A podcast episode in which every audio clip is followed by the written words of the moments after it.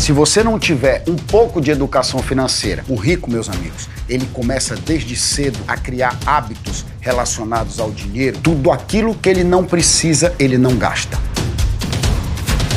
Ativo é tudo aquilo que coloca dinheiro no teu bolso. Tudo isso a gente bateu e pontuou para que você pudesse entender que a autoconfiança é muito importante. No episódio anterior, eu falei para você da necessidade que a gente tem de cultivar novos hábitos para a gente mudar a nossa estratégia financeira e a maneira com que a gente lida com o dinheiro. Hoje, meus amigos, eu vou falar de uma coisa muito, muito, muito importante, que é a escravidão das dívidas.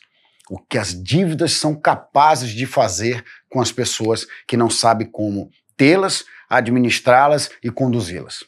As dívidas são uma verdadeira escravidão, são correntes que vão ser colocadas nas tuas pernas e nos teus braços e você vai ficar aprisionado nelas durante muito tempo muito tempo se você conseguir pagar. Mas se você não conseguir pagar, sabe o que, vai acontecer com a tua escravidão? Você vai ter uma prisão quase que perpétua. E por que, Anderson? Porque o teu nome vai ficar sujo. Porque você não vai ter acesso a crédito, porque o teu nome vai para o Serasa, para o SPC, porque os bancos não vão mais negociar com você nenhum tipo de produto ou nenhum tipo de, de empréstimo ou de, de alavancagem. E sabe por quê? Porque você não sabe administrar as tuas receitas porque você não sabe classificar as tuas dívidas entre as dívidas boas e as dívidas ruins, que é o que nós vamos falar nas duas próximas lições. Nos dois próximos episódios, nós vamos falar da dívida boa e da dívida ruim. Mas aqui eu vou pontuar para você que essa que é a grande diferença.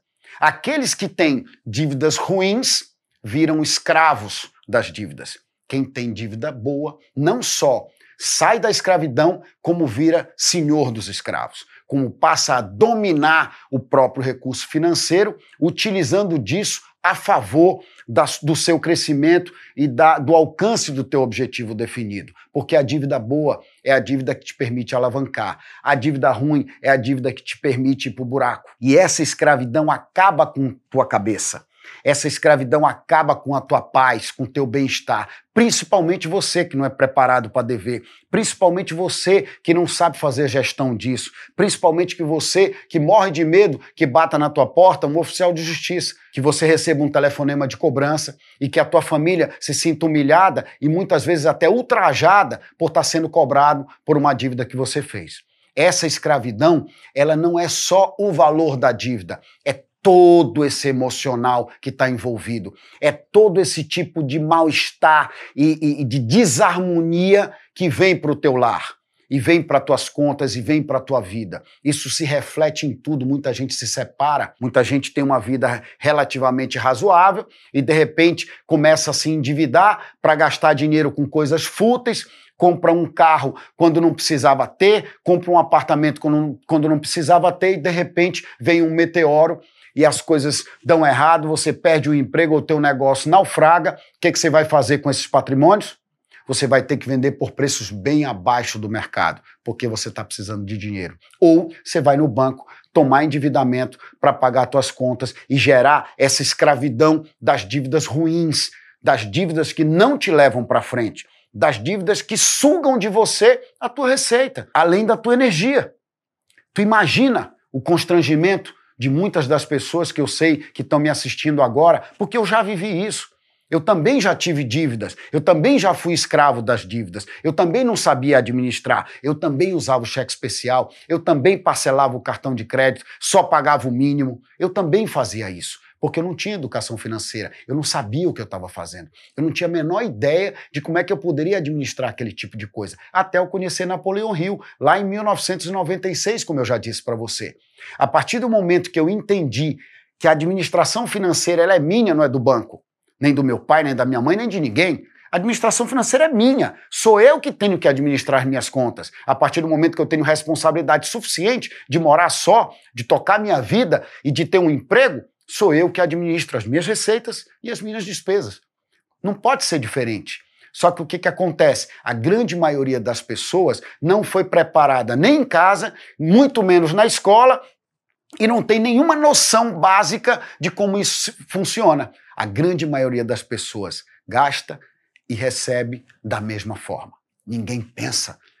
Ninguém para para pensar como vai ser feito aquele planejamento. Com o que, que você vai gastar teu dinheiro? Com o que, que é indispensável para a tua vida, como eu já falei na lição e no episódio anterior, explicando para você que quando você classifica isso, tudo fica mais fácil. Porque você sabe o que você realmente precisa pagar e o que realmente você precisa ter como despesa e aquilo que você pode abrir mão. Aquilo que não vai fazer diferença na tua vida nem hoje, nem amanhã, nem depois da manhã. E quando você estiver rico, você vai poder ter essa despesa. Quando você estiver rico, você vai poder sim ter despesas fúteis, porque você vai ter dinheiro, você vai ter fluxo de caixa positivo, você vai ter sobra. Antes disso, você não pode nem pensar nisso. Antes disso, você tem que ter na cabeça apenas que você não deve se endividar, a não ser que seja por dívidas boas, que eu vou explicar para você na lição seguinte. Eu vou explicar para você durante todo o curso, durante todo esse processo, eu vou sempre falar das dívidas boas e das dívidas ruins, que são dívidas que destroem as famílias. São dívidas que acabam com as famílias porque mexem com o emocional das pessoas que não sabem como lidar com isso, que não têm experiência, que nunca viveram, que muito pelo contrário, sempre tiveram uma vida regular. E de repente, quando as coisas desandam, de repente, quando você perde o emprego, ou quando quebra, ou quando a empresa é, simplesmente sai do trilho, você vai precisar viver essa realidade sem experiência. Sabe o que vai acontecer com você? Você vai ter um grande problema a não ser que você já tenha passado por isso, ou se cerque de pessoas que possam te aconselhar, como um advogado, um contador, pessoas que saibam como fazer essa gestão para você. Caso contrário, sabe o que, é que vai acontecer com você? Você vai entrar em colapso, vai bater na porta do banco, vai se endividar e não vai conseguir pagar a tua dívida, como eu disse anteriormente. Então, meus amigos, vamos entender que o primeiro passo da gente se libertar da escravidão das dívidas é nós separarmos a dívida boa da dívida ruim. Esse é o nosso caminho. A partir do momento que você separa isso, você elimina a dívida ruim da tua vida e elege a dívida boa como sendo aquela que vai te acompanhar por toda a tua vida, porque vai permitir as tuas alavancagens, os teus investimentos e os riscos que você pretende correr ao longo da tua vida. No próximo episódio, eu vou falar da dívida boa. Eu vou pontuar para você, passo a passo, para você entender a grande diferença entre dívida boa e dívida ruim. Próximo episódio, dívida boa. Eu te espero lá.